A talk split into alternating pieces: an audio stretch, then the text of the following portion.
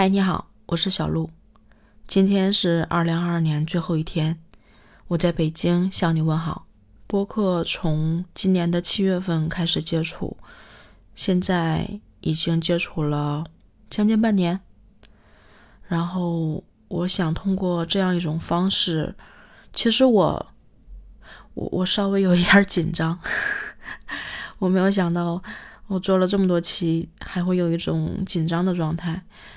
因为我是真的觉得，我我我今天很有必要、很正式的去做一期这样的节目，作为我二零二二的总结，也作为我二零二三征程的一个祝福。我其实没有想好我今天要讲一些什么样的内容，虽然这个事儿我想了两三天，但是我一直没有头绪，可能想到哪儿就说哪儿，就比较随意，嗯。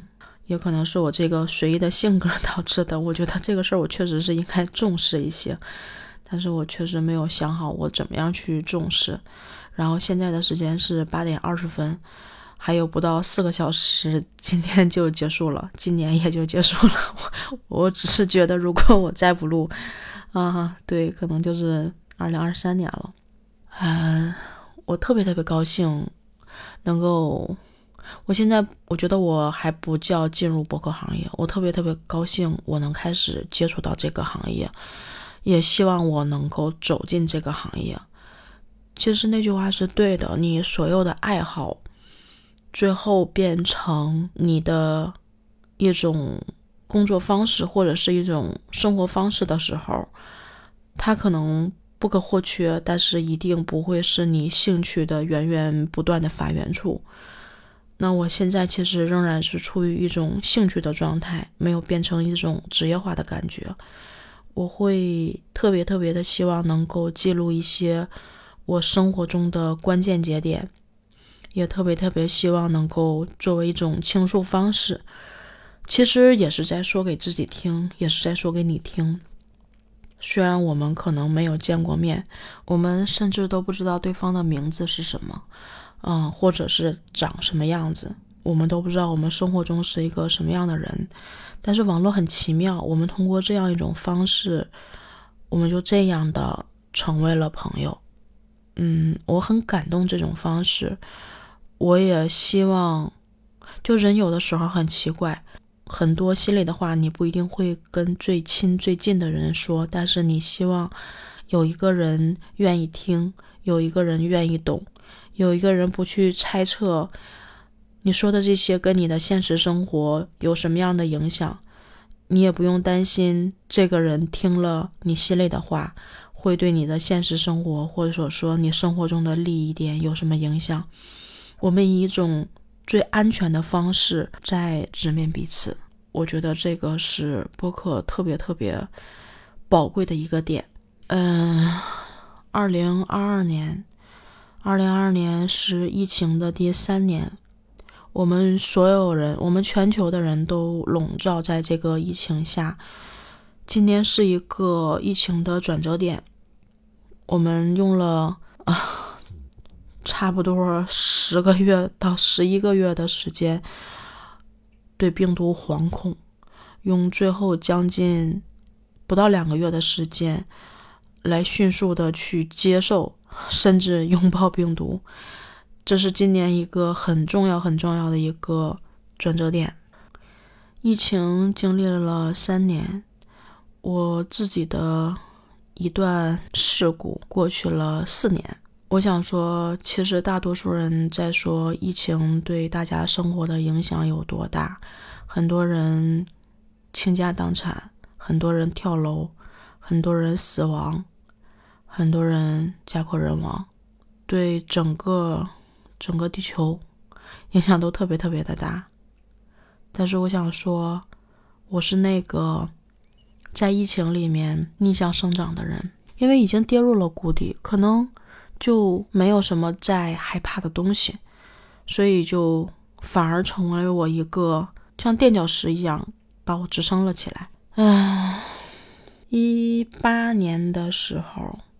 还处于一种飘的状态，那个时候觉得很多东西触手可得，那个时候觉得什么都很容易，那个时候不说无限风光吧，也最起码生活、工作都很如意。嗯，还在各处去玩儿，还在跟最好的这几个闺蜜见面，啊还想去各地去转一转。然后在十月份的时候。其实，在八月份的时候已经出现苗头了，然后陆陆续续开始，嗯，已经不能以月为单位了，我觉得是以天为单位，每天再往下下降。然后，在二零一八年的也是跨年十二月三十一号那天，我觉得应该算是跌入了谷底吧。啊，好像还没有 跌到最最底，啊，每天处于一种。惶恐，处于一种惊醒的状态，然后焦虑、害怕啊，各种矛盾的心情吧，都交接在一起。然后在忘了是初几的时候，做了一个选择。嗯，这算一个结束，也算一个开始，开始了在谷底挣扎的过程。嗯，以泪洗面，半夜惊醒。你感受过那种半夜三四点的时候突然惊醒，然后后背冰凉吗？我经历了一段时间，然后强颜欢笑，然后又面临着担惊受怕、提心吊胆，每一天每一天都处于一种清醒和麻木中间。然后在一九年四月份的时候，嗯，公司那一次。做了一次特别特别大的调整。其实那一次调整，我真的差点觉得我可能就再也，甚至那个时候觉得可能是真的是再也起不来了。然后每天都是在担心的状态，觉得那一次可能工作也保不住了。啊，然后结果，结果不但保住了。而且领导对我还可以，然后将近一年的时间，这一年的时间，工作是咬牙挺过来的，脑袋是在混沌中找着清醒，然后坚强，然后开始接私活儿，嗯，然后那一年过去之后，整个组织架构又发生了大的调整。其实这几次调整都挺惊心动魄的，我感觉我就是那个边缘随时会掉下去的人。但是每一次，老天都比较眷顾我，给了我抓住稻草的机会。二零一九的总结就是混沌中清醒，惶惶不安中去坚强。二零二零年的关键词应该算是卑微吧，努力和卑微。为了生存，嗯，为了 为了能把工作保住，然后加班熬夜干私活，然后麻痹自己，甚至在这期间去寻找感情的慰藉，去分散自己的注意力，去让自己不那么沉浸在痛苦里，或者说不让自己那么深刻的去享受痛苦。其实我我当时就有想，我有点后悔不让自己完全沉在痛苦里。我是觉得人是需要涅槃重生的，这种涅槃重生的这种状态，就需要你真的是要浴火的。所以我其实有点儿，我有点怪自己。我希望我自己是完全沉下去的那个人，但是确实没有做到。然后二零年初晋升。晋升没有成功，啊，考英语，英语也没有考过，嗯，然后就是一种持续加班的状态。庆幸的是，英语最后花钱在十一月份那次吧，好像考试考过了，然后拿到了毕业证。二零二一仍然是卑微，我觉得可能那两年脑袋已经是混沌状态了。就那两年脑子伤的特别特别的严重，记忆力不好使，然后极度的、极度的否认自己，然后不自信，然后不敢去面对，不想去面对，不敢去触碰疼痛，嗯，就是不想让自己去面对这些事儿，甚至那个时候还抱有一线希望。我觉得真正的希望破灭的时间，应该是，应该是二一年底，今年二二年初的时候，我真的认清了一个事实之后，整个人觉得我可能真的走出来了，然后就觉得我应该是一种新的状态了吧。我觉得二二年对我来说是起运了，我二二年。二二年经历了这个，就是疯狂的加班，疯狂的准备晋升资料，就 就你能想到人在屋檐下，然后，嗯，就整个状态都不好，而且人都是自私的嘛，工作的这种利益关系排他的这种这种特性在里面，生存本身就是一个难题了，并且有一个年龄的危机。这种最近这几年大厂的这种针对三十岁、三十五岁这种三十五岁的这种这种裁员又特别的严重，嗯，就是你处于一种被挤压的状态，好像生活就是那个不规则的那个几何体，你就被挤压在里面，不能喘息，不能转身，然后只是被禁锢在那种状态里面。然后二二年竟然还给了一次晋升的机会。结果不知道是不是转了运了，还是老天开了眼了，竟然晋升成功。这可能是我在这个公司最大的心愿了吧？终于晋升成功。晋升成功的消息的第二天，我就报了喜马拉雅，因为我一直在找一个出口，在找一个如果我不工作了，被这个公司辞退了。我接下来要干什么？我一直在寻找这个出口，但是我没有想明白我能干什么。起码，其实我开始真的是想把它当一份职业去干的。最开始接触的就是那个有声书，确实是喜欢，挺喜欢的。因为我觉得我也喜欢听小说嘛。当你用声声音去演绎一个故事的时候，那种声形并茂，那种情绪的感染。和那种，嗯，变声的那种演绎，让我觉得充满了乐趣。我觉得这是我其实喜欢它很大一个原因，是我觉得它可以提升我自身的素质。因为我觉得所有的东西最重要的是你要丰富你自己，丰富到什么程度？我觉得，嗯，外表来看的话，就是你的你的长相啊，你的声音。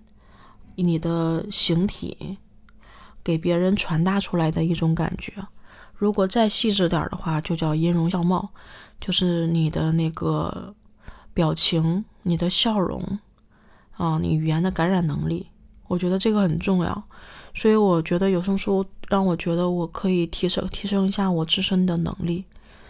虽然我现在的重心放在播客里，已经很长时间没有接触有声书了。包括有声的一个小伙伴特别好，一直给我留着让我录书。他说也不是重要角色，让我练着玩。那我也一直也没有去去做，我心里挺愧疚的。但是心里确实有一个懒的声音拉着我，没有主动去做这个事儿。后来接触到播客，我开始的时候其实很抗拒，因为我觉得。我觉得我不配，我觉得这个东西播客是一个很很神圣的东西。我觉得，就是它需要你有很好很好的经历，然后有很好的表达能力，还有你有很棒的这个思维，你才能去做一个声音节目，然后能够吸引人。这是我最开始对它的理解。包括现在，我仍然认为我可能理解的没有错，只不过是那一步实在是太高太高了。所有人不会从最开始就能跨到那一步。你不要拿神级去标榜你现在的起步阶段。你一个牙牙学语的孩子，你难道想要去做那 像一下就想做到那个辩论大赛的那种什么博士生、研究生吗？我觉得这天方夜谭嘛。所以，当我明白了这个道理之后，因为没有被拦在门槛外面，你进来了之后，进来了之后，你会发现进来其实没有那么难。但是我现在回想起来，我觉得没有那么难，是因为有一个很好的领路人，所以很感谢他。嗯，进来了之后，我觉得可能这里面的路还有很长很长时间要走，所以我觉得我应该会会把这条路走下去。然后今年的。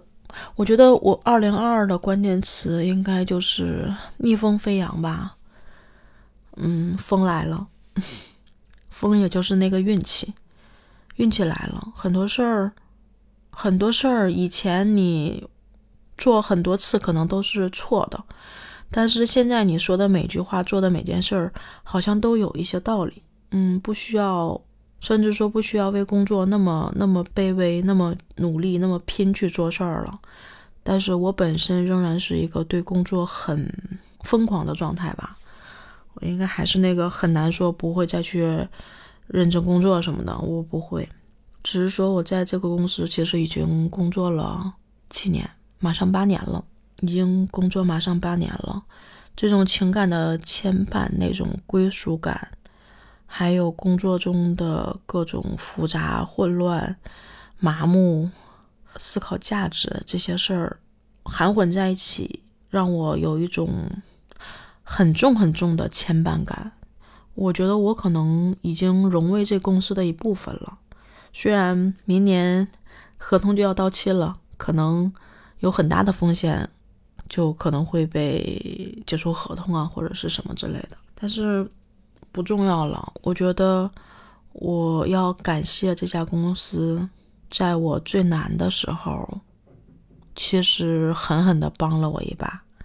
虽然可能起源，也许也是因为在这个公司的底气，让我才去敢做那么多疯狂的不计后果的事情。然后疫情三年，我的这个事故四年，而且我觉得我开始。进入了人生的另外一个阶段了，所以其实含混不清的说了很多，是吧？也没有，也没有完全说清是什么事儿。我现在觉得可能还还不想去细说这些事儿。有一天，有一天我会完整的把这个事儿剖析来看，剖析开来说。嗯，只不过其实现在回头再看，甚至回头也敢剖开这个事儿去看的时候。已经没有疼痛的感觉了，已经结疤了，只是这个疤可能还没有脱落。嗯，如果说这几年自己的收获，我自己其实没有太大的感觉，只不过所有身边的人都说我牛逼，都觉得我是个能干事儿的人。哈 哈我自己的感觉，其实活到现在。我觉得我人生的隐忍阶段挺多的，我这几年算是一个比较大的隐忍状态了。我不知道周围人能不能看出来我是什么感觉，但是我自己是把自己低到尘埃里面，然后拼尽努力去做事，不计后果的去拼啊，尽我所能的把事儿想得周全。我我觉得好像通透了一些东西，甚至有一种。某一些东西被打开了的感觉，然后面对困难、面对痛苦的时候，好像，嗯，防御能力强了很多，忍受能力也强了很多。然后低到尘埃里的时候，你会觉得其实没有那么难，好像就是，好像。好像所有事儿都没有那么难接受，也没有那么承受不了的这种状态，好像没有什么不行的。然后你会觉得，当你以这种态度去处事、去做、去做人、去做事的时候，很多事儿其实很顺利。我我有装的成分，因为这种隐忍、这种把自己低到尘埃里的状态，肯定不是我的常态，并且我的常态其实有一点点狂傲在里面。会一不小心就露出来，就像那个狐狸的尾巴一样。虽然我的内心是真诚，而且是极度善良的，但是我可能 DNA 里面有一些狂的东西吧，有的时候会控制不住它。啊，一八年到一九年那种从狂到掉到尘埃，其实落差挺大的。我自己当时不知道，我现在想想，其实落差挺大的。我突然就明白，人把自己别看得那么重，然后尊重，好好去做事，你会得到大家的喜爱跟认认可，而且坚持这样去做，你会收获很多很多东西。但是前提，我觉得你真的是要发自内心的去做这样的人。你才能收获很多东西，真的就就就真的像那句话一样，就是你低到至低处，水自然会聚拢而来。我深深明白这个道理。我今天今年其实有一点点翘尾巴的这种状态，我我很快就意识到了，我又把自己给压下去。我觉得修身养性这个事儿，一辈子可能也不一定修出个结果来。但是如果你能意识到，你就尽量的去修啊！我挺感谢这个经历的，虽然我觉得这个事儿把我的家里人，甚至把我朋友都坑得不轻。嗯，但是这个事儿我真的觉得，人生，人生最幸福的状态，可能你是无风无浪的，安安稳稳的过这一生吧。但是人生。的大幸也是你能从大风大浪里面走出来，仍然保持那颗初心，仍然归来是少年吧。我觉得这是很大很大的幸运。我我是觉得这个事儿可能对于很多人来说也不算多大的事儿，但是我很庆幸的是，我归来仍是少年。我很感谢那些给我注入了力量的。环境跟人，爷爷奶奶、爸爸妈妈，也感谢我这个性格，确实没有让我倒下起不来。我甚至觉得我弹性更大了。嗯，我觉得人生无常吧。如果老天眷顾你，可能不会让你过得特别的颠簸；但是如果老天给你考验，可能是希望。你这一世的修行能修得更好一些。我曾经跟一个同事聊天儿，我有两年特别的困惑，大概是在一六年、一七年两三年的时间吧。我一直在思考人生的意义是什么。我真的想了很久很久很久，一直想不明白。其实现在想一想，我人生的这十三年过得不快乐。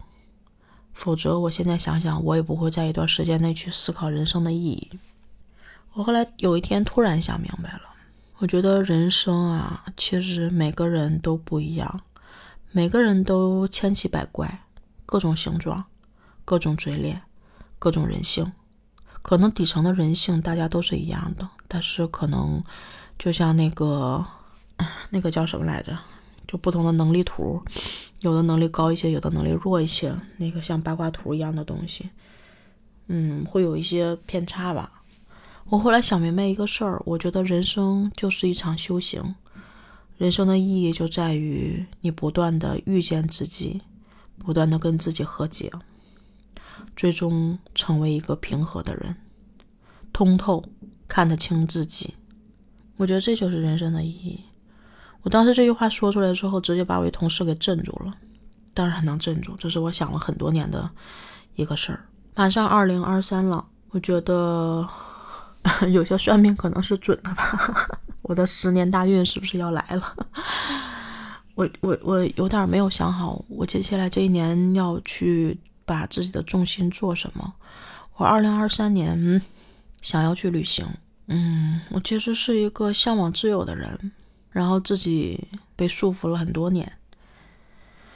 二零二三年，我想先在中国转一转，或者说这几年，我想去不同的地方生活一段时间，但我没有想好我的生存手段是什么。然后我希望有生之年好好陪陪爸妈，陪他们去做一些他们想做的事情。我今天跟我妈聊天，我说看了一下机票，往返三千多，不到四千块钱。我就想了想，我就躺在那儿在想，我说我回还是不回？心里有好几种声音在说，一个是说疫情，一个是说最近身体在修复，可不可能会这种这种来回奔波会变阳，然后会不会把病毒带给爸妈？还有就是回去待也待不了几天，然后东北的路现在又很滑，嗯，搞不好就有风险，就可能会下大雪封路。回来可能也是个麻烦，然后还有就是，就是觉得一年也休息不了几天，想要这几天休息，然后如果要是奔波回去的话会很累，就想了好多好多理由。但我突然想明白一个事儿，对于现在的我来说，我生命中最重要、最重要的人，现在是我爸妈。就是中国人讲究年就要聚在一起嘛。包括这两天的疫情，他俩的身体状态，我虽然每天给他们打电话，每天视频，一天视频好几遍，问问他们身体怎么样。然后我妈都跟我说没事儿。结果在大家里大的家里的群聊天，说自己出虚汗，然后浑身无力。这个时候特别想在他身边，给他熬个汤，给他做点好吃的，给他捏一捏、捶一捶，给他煮一点桂枝汤。可能。其实你又做不了多少，但是你就觉得这事儿你得做，我就更想回去。还有就是，你你现在在外面努力挣钱，为了啥？为了啥？最重要的人有没有在你身边？有没有过得很好？有没有陪伴？有没有互相温暖？年是什么呀？中国人的年呀。虽然现在年味儿不重了，可是团聚在一起，这就是年呀。所以我就就想回去，然后跟我妈说，啊，跟我妈说动心了。然后她说，要不然她俩来北京嘛。嗯，后来家里人几个人商量了一下，说担心一个是他俩身体不知道恢复的好不好，另外一个就是现在这种疫情，这种复阳的可能性又比较大，还有什么白肺什么这那的。哎，其实说一千道一万。我心里只有一个声音，年就是要在一起。嗯，不管这中间会不会有一些抱怨啊，或者是说有一些误会啊、不开心啊，我唯一只担心这种东西对我妈身体会有影响，心情会身体会有影响，其他的我觉得不重要。嗯，所以也等一等呗。哦呦，其实想出去转一转，这个事儿想了好几年了。我觉得也可以准备落实去做了。哎，二三年就是两个事儿，一个是出去转一转，出去看一看；另外一个就是我接下来的谋生手段是什么。哎，其实也也有可能我二三年还会有上升的空间，然后呢，就工作又不舍得丢，又是一个拼努力工作的一年，也不好说。嗯，反正尽量吧。我觉得我今年不想给自己绑的那么死了。人生真的其实挺短的，所以，哎，前两天吧就觉得啊颓废，不想好好的，然后就觉得哎呦过几天吧，过几天再调整好起来。然后哎，马上过年了，二零二三我要好好的。可是今天就是新的一天呀。今天你就不过好，你明天能只能过好到哪儿去呢？对吧？所以把每一天都过好，这就是我们的未来呀。嗯，想想去南方买一座房子，或者是说在哈尔滨，然后带着爸妈生活在一起。但我想的一定不是他们最终想的，因为毕竟他们也不是只有我一个女儿，所以有些事儿吧，就是。尽力去做，结果不要问结果，问心就行，问心无愧就行。我感觉我也说清楚了，然后又没说有清，没说清楚我在说什么。这大概就是我这几年的感觉吧。最忙的那段时间写报告，白天写白天做需求，晚上做调研总结，然后去做数据，然后干到两三点，一闭眼睛全都是数字，根本睡不着。然后六七点钟又醒了，然后又忙活一天，这样持续就不是两三个月。我觉得我这三年、这四年像陀螺一样，觉不够睡，没有假期，嗯，被压缩了一样。我觉得最起码要缓一缓吧。二零二三了，我想我的愿望是过好每一天，每天好一点点，每天好一点点。我想把二零二三过得好起来。这个愿望不难，努力去做吧。我希望这是一个新的开始，心里无数的想法，但是我只想先做一点简单的事情，一点一点来去做好，然后希望爸妈，希望自己和家人身体都健健康康的，顺顺利利的。好啦，二零二二，我要准备跟你说再见了，转身迎接二零二三。二零二二，谢谢你。二零二三，你好。好啦，小鹿先说到这儿吧。也祝大家二零二三身体健康，然后事业顺利，家庭和睦，幸福开心。好吧，拜拜。